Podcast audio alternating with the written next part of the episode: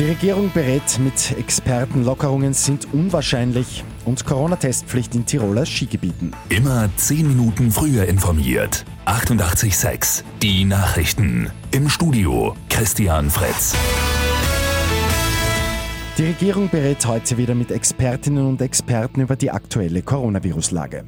Lockerungen sind diesmal aber nicht in Aussicht.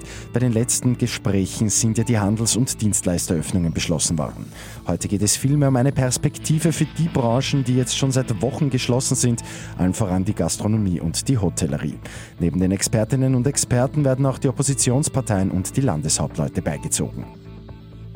Ab sofort müssen alle Skifahrerinnen und Skifahrer in Tiroler Skigebieten ein negatives Testergebnis mitführen. Der Test darf maximal 48 Stunden alt sein.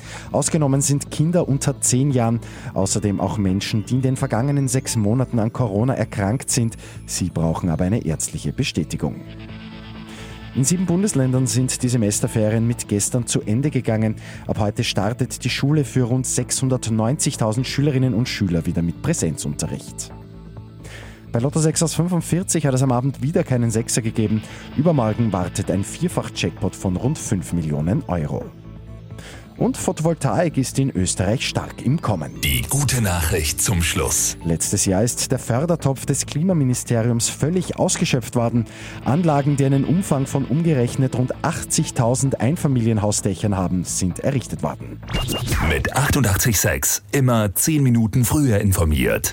Weitere Infos jetzt auf Radio 886 AT.